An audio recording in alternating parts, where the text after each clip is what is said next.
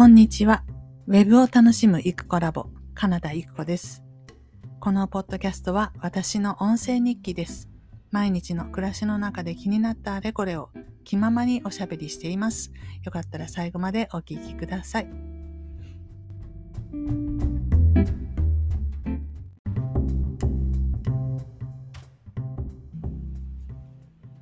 はい。それでは、えー、5月29日火曜日じゃなくって月曜日の、えー、ポッドキャストを始めていきたいと思います。えー、ちょっと間が空いちゃいましたね。10日間ぐらい空いてるんじゃないかな。えー えっと、今日はちょっと雨で、なんか予報によるとこれから10日間ぐらいそれこそ連続で雨マークついてるけど大丈夫なんでしょうかという梅雨入りですか的なうん、なんか台風が来てるみたいだし。ということで、昨日、おとといはなかなかいい天気だったんですけど、これから雨ということで、えー、これは何だろうな、えー、家にいて落ち着いて作業しなさいっていう時期なのかななんて思ったりもしながらですね、えー、久しぶりにポッドキャストを撮っていきたいと思います。えまずこのえー、前回からの10日間ぐらいで何をしていたか的な話なんですけれど、主に2つで、1つは、えー、楽室のマーケティングを、一生懸命やるっていうとちょっと、特に作業がすごいあったわけじゃないんですけど、うーん、あの、まあ、動かしていたと言ったらいいのかな。えっ、ー、と、広告を配信するっていうことを気をつけてやっていました。あの、Facebook、Instagram の、えー、要するにメタ、メタ社のに広告を出稿するっていうことなんですけれども、ほら、本来その広告とか出稿するのが専門じゃないの。そういう会社にいたことないし、そういう仕事もしたことがないので、まあ、適当にやっているわけですけれど、最初ね、この5月というのが、え値上げ前のキャンペーン期間だったんですね。で15万円の定価のものを20万円に来月から上げると決まったのが4月の終わり頃ででそれから急いで1ヶ月間キャンペーンということで LP を作ってみたりそれから広告の広告に実際配信するクリエイティブっていうんですけど動画だったり、カルーセルのやつだったり、あの、左右にスクロールする画像ですね。作ったりとか、そこにどういう言葉を書くのかとか、で、まあそれができたら次に配信するんですけど、うーん、日本全国なので、とりあえずエリア別に配信していったんですよ。大阪を出発、大阪をえー、起点に最初西へ行って、それから北海道に飛んでまた西に戻ってきてみたいなのを何個に分けたのかな ?7、8個に分けて、えー、と、配信していったんですね。で、どうかというと、その配信する量ですよ。やっぱり1日あたりの金額をどれぐらいかけるかによって、当然、えー、と金額に正比例してクリック数っていうのは上がるんですよね。うん。ただ、ただただ1対1対応な感じなんですね。なんで、あの、お金はかければかけるほどクリック数は稼げると。ただそこからの制約率っていうのはよくわかんない感じです。で、まずは、えっ、ー、と、関西、まあ、大阪を中心としたエリア、広島、岡山、それから北、九州北半分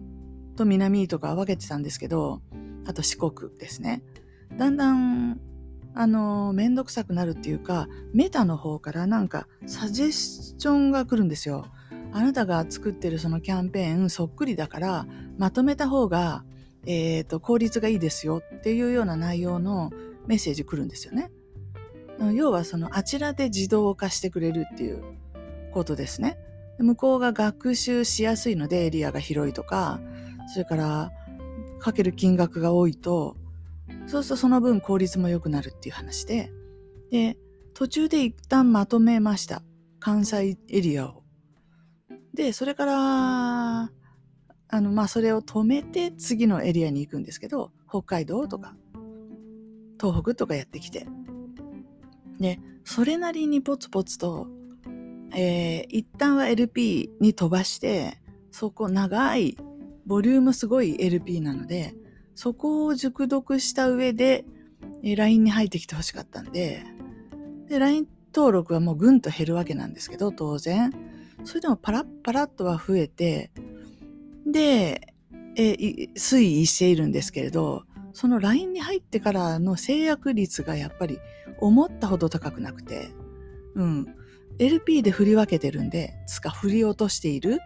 長くて、ややこしい、すごいボリュームの LP なので、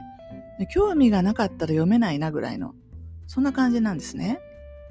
で、これに関しても5月の途中で迷いがあって、LP 長すぎて、全員離脱してないか？っていう疑惑があったので、シンプルバージョンも作ってみたんですね、途中で。すごい短い。本当にサクッと。あの、ブログの1記事ぐらいの。したら、増えるかと思いきや、さほどの登録率あんまり変わらないし、で、何かな。LP がシンプルであった場合は逆に、あ LINE のステップ配信の中でたくさんこう教育をしていかないといけないんですけど、それっていうのもなんかまだらっこしいなって、やらない人はやらないんだし、どうせ。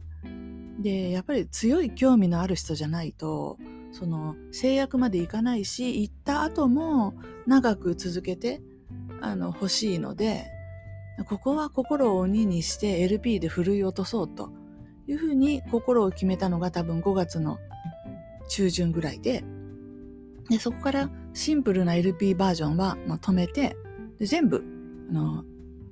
がっつり LP にランディングさせるっていう広告配信をずっとしてて、でもまあそれでもポツポツは登録してくれるので、これはよっぽど興味のある人かなと思うじゃないですか。ところがその後の制約がなかなか進まず、結局今、LINE、広告から来た人は3人かな ?1 ヶ月で。ね、ちょっと少ない。そう、あの、何にもやってなかったんだったらいいんですけど、結構広告配信してるのに、まあでも広告経由じゃないと出会えない系の人ですね。どこの誰だかわかんない人なので。うん。では、だから効果がないとは言えないけれど、ちょっと思ったほどの成果が上がらないので、あの、こう、だんだんそわそわしてきちゃうんですよね。どうしようどうしようって。で、重箱の隅をつつくじゃないんですけど、ああしてみたりこうしてみたり、今朝も一つ、こう、LINE のステップ配信の方に手を加えて、ちょっとね、こう仕掛けを投入したりとか、まあ、細かい話になっちゃって、で、しかもどれが当たるって分からず試行錯誤してるだけなので、こう、このポッドキャストで喋ってもすごいモヤモヤした話になるんですよ。なので、この動画間に私多分2回ぐらい収録をしてるんですけど、話がよくわかんなくなっちゃって、で、ボツ、ボツにしました。で、まあ今日は、あの、まあ、そういった話もね、まああんまり、あの、振り回されるのも嫌だなと思って、ちょっとまあ一旦置いといて、で、えー、この10日間、もう一つダンスっていうものがあって、昨日、おとといですね、5月27日土曜日に、あの、ダンスの本番が2個、あの、だ、ダブっちゃって、午前中は友達とやってる自習グループ。で、夕方はまた別の場所で別の曲で習いに行ってるスタジオからの出演っていうイベントが1個あって、だから全然別の曲なんですよ。だけど同じ日で、あの、まあダブル、ダブルヘッダー状態で、っていうことがあったので、で、なんだろうな、あの、まあ、習いに行ってる方は、なんか人数もいっぱいいるし、私後ろの方だし見えないし、まあいいやって感じだったんですけど、自習グループでやってる方は3人だし、あの、ちょっと今までにない、あの、なんだろうね、ダンスっぽい振り付けっていうか、ザ・ダンスですみたいな。きちんとした振り付けあの、歌謡曲で踊ってますとかじゃなくって、ちゃんとした振りのついた作品だったんで、本当がっつりやらないともう何やってるかわかんないぐらい。で、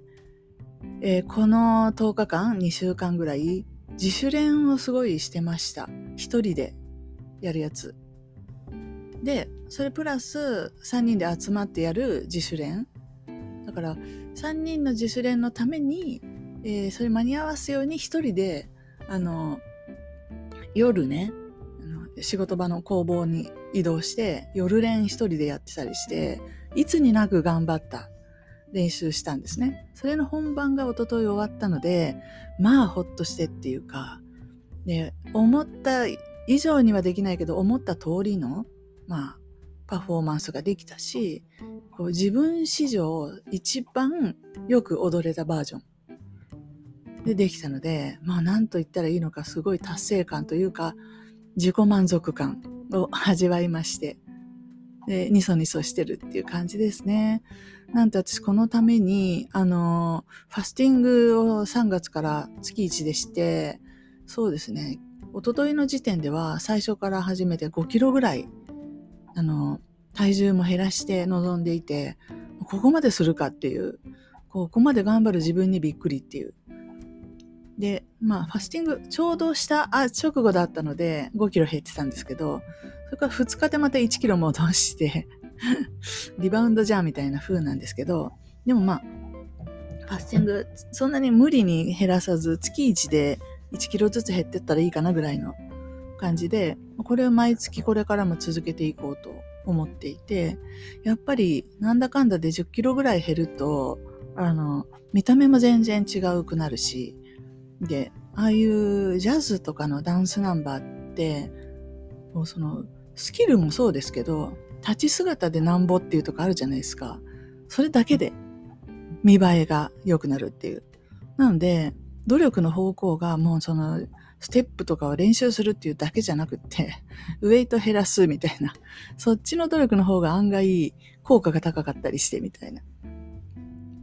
そんな風で、まあ、要するにこれまとめて言うと結構がっつりのめり込んでダンスやってましたっていう話。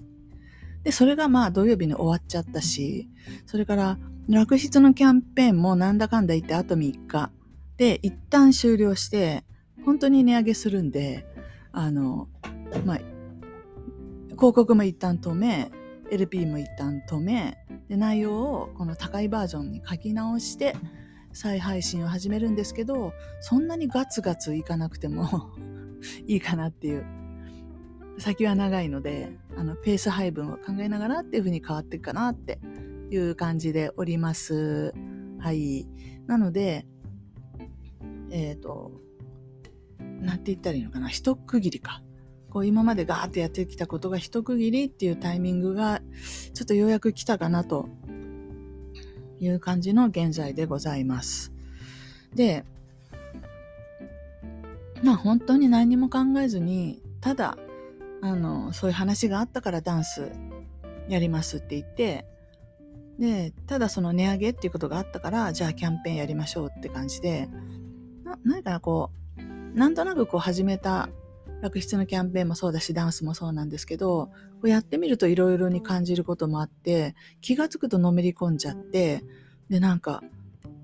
あの結果が出ないとすごい焦ったりとか、ネガティブになったりとか、こう、メンタル的にもそっちに引きずられて、っていうことが、ダンスについてもあるし、えっ、ー、と、楽室マーケティングについてもあるんですよね、やっぱり。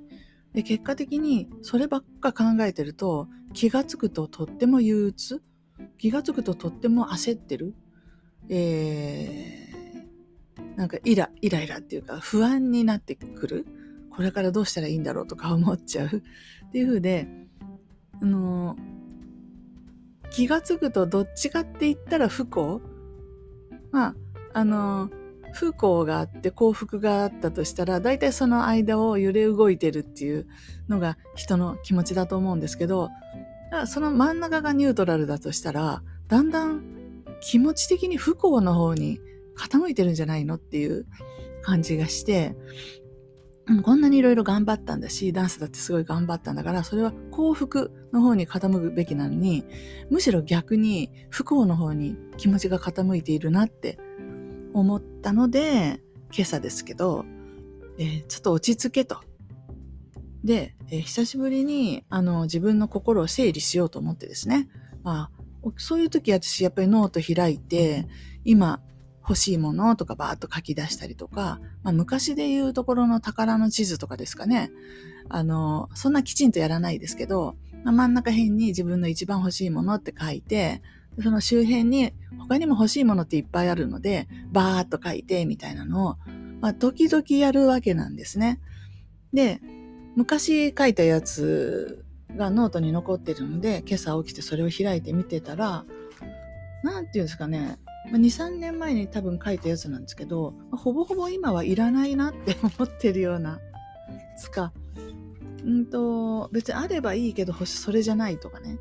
ちょっとやっぱりピントがずれてきてるんだよなっていう。多分それ手に入れちゃったものもあるのかもしれないですけど。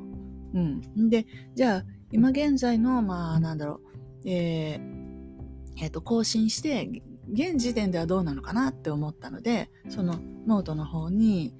なんか書こうと思ったんですけど、とりあえずテーマをですね、付箋がその辺にあったので、お星様の形の付箋があったので、付箋に、えー、気になってるそのキーワードをポンポンポンって書きました。例えば、順番で言うとね、今日はね、家から始まったんですけど、家が欲しいんですよね、本当に。新しくてね、あの、綺麗な家が。で、あまあそんな感じで欲しいって思ったもの。を順番に書いたら、家の次に何だったかな。何が欲しい？えっ、ー、と、仕事のこともなんか、もっとちゃんとしたいっていうかね、ちょっと気になってるなって言って仕事って書いて、次にダンスって書いて、そんだけかと思って、あ、ああ、お金とかってお金も書いて、こんだけかと思って、いや、なんか大事なもの抜けてる気がするよねって言った時に、真ん中に、なんかね、こう、言葉がうまく見つからなかったんですけど、なんか自分みたいな、私っていう人みたいなね。で、とりあえず言葉としては人格って書いてみて、私こういう宝の地図的なものに人格っていう言葉を書いたことは今までに一回もないなって思ったんですけど、まあ、人生って言ってもいいけど、人生って言うとさ、なんかこう、尺が、ね、あのタイムラインっていうか、時間の長さが含まれる感じがするけど、人格って言ったら、そういうのじゃなくて、なんかキャラクターみたいな感じになるので、人格と書きました。で、その付箋を大きいノートに貼るんですけど、当然ですけど人格が真ん中にビショッとこうあって、それを取り囲むように家だったり仕事だったりダンスだったりお金だったりっていう星が貼られるという結果になりました。これ見てるとどう考えてもこの5つはあの、あれが違うんですよね。あの、レイヤーが違うだって家や仕事と人格が同じレイヤーのはずないじゃないですか。どっちの重みがあるって言ったら人格が上に決まってるんですよね。で、私っていう人がいてこその家だったり仕事だったり何だったりあれだったりっていう話であって、で、家が私より上に来るっていうのはおかしいし、同様に仕事が私より上に来る。ダンスが私より上に来る。お金が私より上に来る。っていうのもおかしな話で。でも私今までそういうこと、そういう生活だったなって、今までっていうのはこの、そうだな、過去20年ぐらいですかね。お金のために 働くんだとか、なんか、な新しい仕事をするんだとか、お金のために私いたなって。で、やっぱりダンスも、あの、なんていうのかな、ダンスが上手くなかったら人じゃないじゃないんですけど、やっぱり優劣でこう見始めると、全然できてない自分とかがやっぱりいるのでね。そうすると、なんか私には価値がないみたいな気持ちにもなるし、同様に仕事も楽室マーケティングも思ったような数字が出ないと、ダメだみたいになって、すごい敗北感というか、なんかね、あの、自分にはか、自分にはっていうことはないけど、なんかこう、なんかこう、ネガティブな感じになっちゃうんですけど、でもそのことと私自身ってよくよく考えるとイコールではないですよね。私がやっているいろんな活動の中の一種類がダンスであり、楽室マーケティングであり、その他にもきっとあるはずなんですよね。お友達と楽しく過ごすとかね、わかんないけど、子供を育てるとか。このまま育ち終わっちゃってもう成人ですけど。いろんな、こう、世の中の尺度からすると価値がないって言われてるようなものも含めれば、いろんな価値があるわけで。そう。で、そういうものをこう、全然見ずに、一つの指針だけを見ると、そうするとなんか自分に価値がないような感じがしてきちゃうっていうマジックがあるなって、それに気がついたっていう感じです。で、いかなる時も、一番大事なのは自分の人生であって、人生って何って言ったら、自分が今こう過ごしている時のこの心のあり方とかこの幸福感みたいなやつ。ああ、本当に生きてて幸せって思えてるかどうか。でこの生きてて幸せと思う権利が無料なので、どんな時もそういうふうに思う権利はある。できるかどうかはちょっと別として。で、それは誰からも制約されない、こう、生まれ持っての権利っていうのはそういうことだと思うんですけど、まあまあ世の中っていうのはそういうものを剥ぎ取って、ね、あの、人を貶めて、お前には価値がない。みたいに思わせるようなことで満ち溢れているんだなっていう、そういうことなんですよね。でも、まあ今現在の現状でビシッとこう、もうこっから先へは一歩も進まないなんて言って思ったら、それこそ人生つまんないので、いろいろチャレンジがしていきたいと。だから今までできなかったことにも挑戦する。それがダンスであって、それが楽室のマーケティングであって、やんなくても今まで私たち生きてたのに、もっとより良くしようと思ってチャレンジするんですよね。そうするとうまくいかない。そうすると自分には価値がないみたいに 思うっていうのって、なんかよくよく考えるとおかしくないかって。自分で作った沼に自分でハマってくっていう。ね。自分で仕掛けたトラップに自分でハマるみたいな。そんなことでしかないじゃんと思ったので、え、ー、と、ここは心を落ち着けてちょっと待てと。で、まずは自分の人格だと。そう。私っていうものがいかなる場合にも貶められるのはよろしくないことだと。人から貶められる時は人は気づくんですけど、自分で自分のことをこうして貶めている時はなかなか気づきにくかったりするので、で、私が自分で自分を貶めていたとて、周りの人には何の影響もないんですよね。全然気づきもしないし、どうでもいいんです。だから、私が自分を貶めていようが、それとも祭り上げていようが、それは周りの人にとってはどうでもいいことなんで、だとしたら、どうする？って言ったら、どんなにうまくいっていない場合でも、私最高って思っとくっていう方が、私は楽しいので、それで良くないかっていうことですね。つまり、こう作り出した結果みたいなものに振り回されて一喜一憂している間は、絶対人生幸せなんかなんないなっていう、そういうことを今朝起きて一番に、えー、まあ、あの、ノートにいろんなことを書きつつ思いました。まあ、以前はね、本当に細かいことをいろいろバーッとノートに書き込んだりね、していたんですけど、そういうわけで今日は、えー、ピンク色の星型の付箋に5つのキーワードを書いて、真ん中に人格っていうのを貼っつけて、周りに家、仕事、ダンス、お金っていうのを貼っつけて、これ見て、どう考えても人格が上だよなって、あの、重要度がね、全然違うよなと思ったので、真ん中の人格っていう星をこう花丸で囲んだという状態で、えー、なんだそんだけのことじゃんと思って納得がいったので 今日は細かいことはあんまり書き込んでおりません。うん。だからそう、若い頃結構思ってましたね。えー、いい車に乗ったら幸せとか、いい、いい、いい、なんだろう、いい旦那と結婚したら幸せとか、いい仕事に恵まれたら幸せとか、まあ1億円あったら幸せとか、いろいろ本当にそういうふうに思えてたんで、昔は。だからそのために頑張ろうと思って、 to do list 書き出したりしたんですけど、冷静に考えてみたら、まあ1億で言えば、1億稼いだことがないから、自分で。1億円の稼ぎ方を知らないじゃないですか。それなのに、 to do list 作るって全く矛盾ですよね。どうやってやったらいいかわかんないのに、そのやり方を書き出してやるって絶対おかしいですよね。何かの矛盾があるっていう。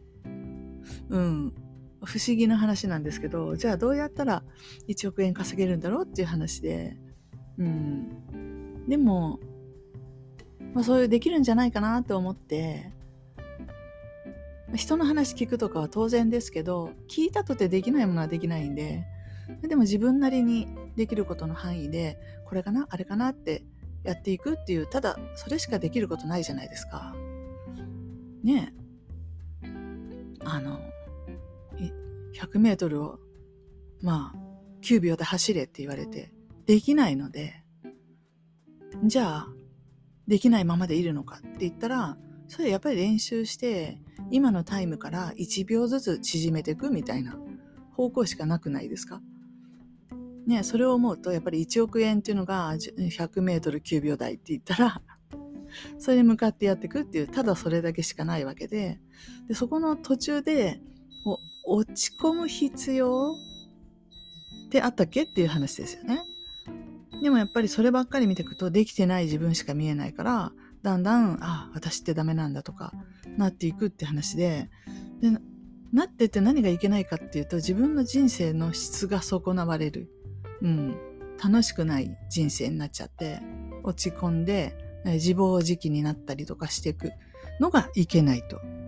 思うので結果に左右されずにどんな時も自分最高って思ってあげれてるっていうことがあの大事なんだけど意外と難しいし意外とあんまり語られないことかなと思ったりします。そう。で、私はここでいろいろ喋ってて、で、その、この時点の売上規模とか、この時点の何かの基準で、あの、測られたら、誰にも何も振り返ってもらえないようなことだと思いますけれども、それでも上がいれば下もいるわけで、全然何もしてない人からは、ひっこさんすごいねとか言われることもあるし、結局人の評価ってその人基準で何か言ってるだけなんで、本当の私の価値っていうのは、その人が言ってることと同じかどうかわかんないですよね。まあ、むしろ自分が自分を評価してこうだって思うことの方が本当になりやすいので、低い基準で、あの、なんていうのかな。できない人だって自分で思い込むぐらいだったら、いや、できるんだけど、あの、今努力中って思った方がまだマシだし、そう。で、まあ、さっきまで本当に楽室のあの、マーケティングのことをさっきまで、ついさっきまで、ちょっと、あの、修正とかしてたので、なんか暗い気持ちになっていくんですよね、だんだんね。でも、よーく考えたら、私の大切なこの貴重な1分1秒を損なう価値があるほど楽室って大変大切なものだったっけって。そんなことなくて、ただ思いついてこれ面白そうと思ったから始めたはずの楽室マーケティングだったので、今回、でその楽しさはどこへ行っちゃったのかなっていうことですね。だから目を覚ませ自分というところで、えーえー、ちょっと基本に立ち返って、こう原点に立ち返って、もう一回新しく、まあ、あと3日で6月になりますのでね、あの、新しいサイクル始めようかなと思ってます。そう。そう、いろんなことがね、なんか変わる気がして、うん、ダンスもちょっと一段落したし、こうやって楽室マーケティングも今月末で一段落するので、そう、6月からっていうのが、まあなんだ、新しいことするっていう必要もないけど、でも、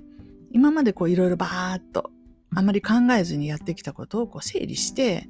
じゃあ6月からはこんな感じでスタートしようっていうふうにこう切り替えれるいい機会かなと思う、思ったりしますので、ちょっとそんなことをここ2、3日で考えようかなと思っております。はい、本日は以上です。